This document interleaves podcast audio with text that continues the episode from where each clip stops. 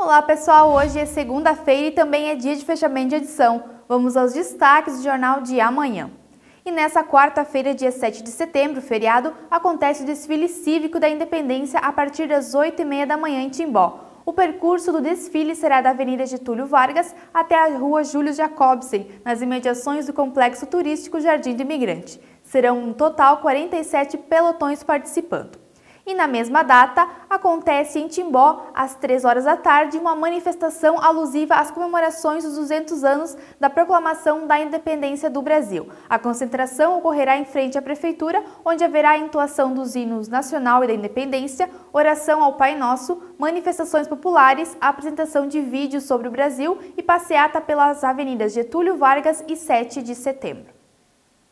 E a equipe de xadrez da FME Timbó participou no fim de semana do 13º Catarinense Escolar de Xadrez em Florianópolis. O município foi representado por nove atletas e todos tiveram atuação de destaque, conquistando troféus ou medalhas. No total, Timbó fechou a competição com três campeões catarinenses escolares e dois vice-campeões, um terceiro lugar, dois quartos lugares e um quinto. A próxima competição do xadrez Timbó será no final de semana em Rio Negrinho.